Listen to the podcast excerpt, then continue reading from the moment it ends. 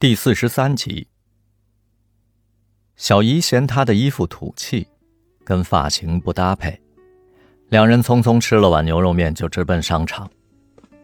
小姨帮她相中的衣服都有点公主范儿，蕾丝边、泡泡袖、蝴蝶结。莫蔚接受不了，事实上她根本无法忍受穿裙子，那感觉就像是光着屁股。小姨提着各式各样的裙子，在自己的身上比划着，无比惋惜的说道：“这个也不喜欢吗？啊，我要是像你这么年轻，全都拿下。”最后，莫蔚买了条黑色的铅笔裤，红橙蓝的三件亮色衬衫，外搭一件黑色的小马甲，一双复古的罗马鞋。小姨撇嘴道。中性也算是一种风潮。莫蔚的手机里有张照片，一帮男女手拿烤串，做出各种夸张表情，而自己在角落里傻笑。他本以为那是同学的聚会合影，可仔细一看，大家年龄差距好像不小。他问小开：“是否认识这些人？”小开大惊道：“他们是你的同事啊！”转眼就到五一了，跟公司约定，过完假期就要去上班，可他一个同事也不认得，这是个问题。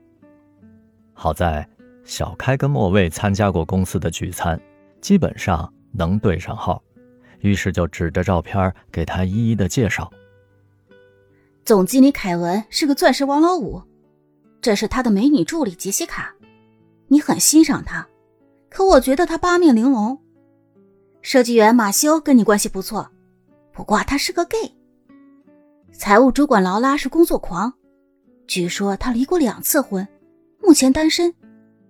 你够八卦的，这些都是你亲口告诉我的。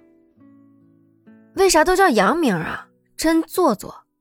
外企呗，装洋葱。我有英文名吗？你没有。有时候他们开玩笑叫你巴特吗？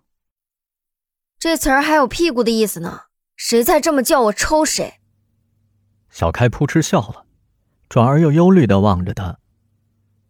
没想到你的失忆症这么严重啊，连同事都忘了，这种状态怎么能上班啊？班是要上的，一方面，莫蔚在家憋久了，想出去逛逛；另一方面，他也需要谋生的手段。前几天。他听到爸爸给叔叔打电话借钱，说老房子住了十几年，想重新装修一下。叔叔那边支支吾吾的说，儿子准备出国留学，也要一大笔开支。莫蔚二话没说，当即给爸爸转账了四万块，而自己只留下了几千块零用钱。以他现在的资历，当策展人是没戏了，不知道。回原单位还能混几天？莫蔚跟小开吃完饭回到家，之前的那位心理医生正等着给他做复诊。他例行公事地问他食欲和睡眠如何，有无轻生的想法等等。随后，他又拿给莫蔚一套心理测试题。莫蔚接过来，敷衍了事地填写了一通：“ 很好啊。”教授笑眯眯地看着他。今天你的衣服很鲜艳，还烫了头发，打扮自己，表示对生活有所期盼啊。你的 polo 衫不错，哈哈，好兆头，能把注意力转向外部世界，发现美好的细微之处，这说明啊，你的心里受到正面因素的导向了。你的理论也不错，眼镜和假牙都不错。不过我不想再看见你，因为我已经脱胎换骨。莫蔚第一天上班就迷路了，在偌大的写字楼里，他东绕西拐，撞进了一家生物科技公司。他查看自己名片上的地址，原来这是 B 座八楼，而他的公司在 C 座。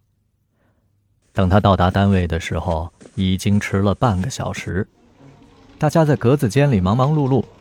马修端着杯子出来冲咖啡，他穿着花衬衫，左耳垂闪着一枚亮晶晶的钻钉。